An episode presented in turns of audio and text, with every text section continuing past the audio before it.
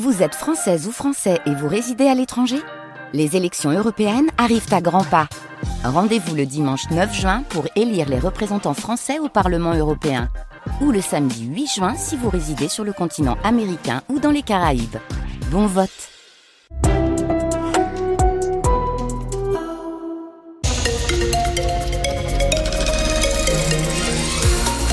14 février.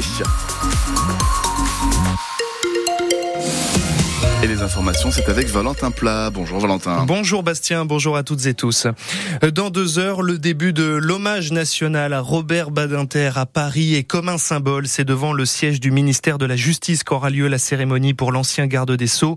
Le père de l'abolition de la peine de mort, Emmanuel Macron, doit prononcer un discours avant de s'entretenir avec sa famille.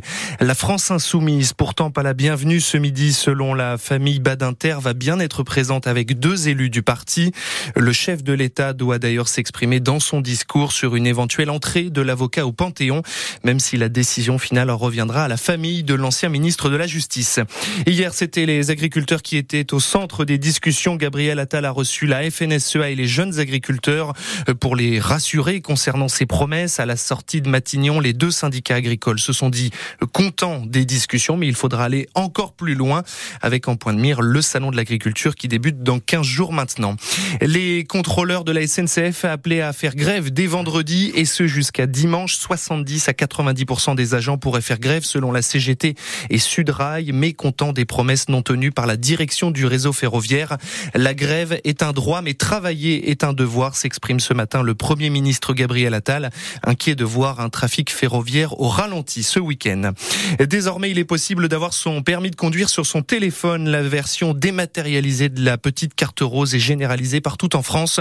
Ce permis de conduire virtuel concernera tous les automobilistes qui en font la demande, mais pour l'obtenir, une seule condition, disposer déjà de la carte d'identité électronique.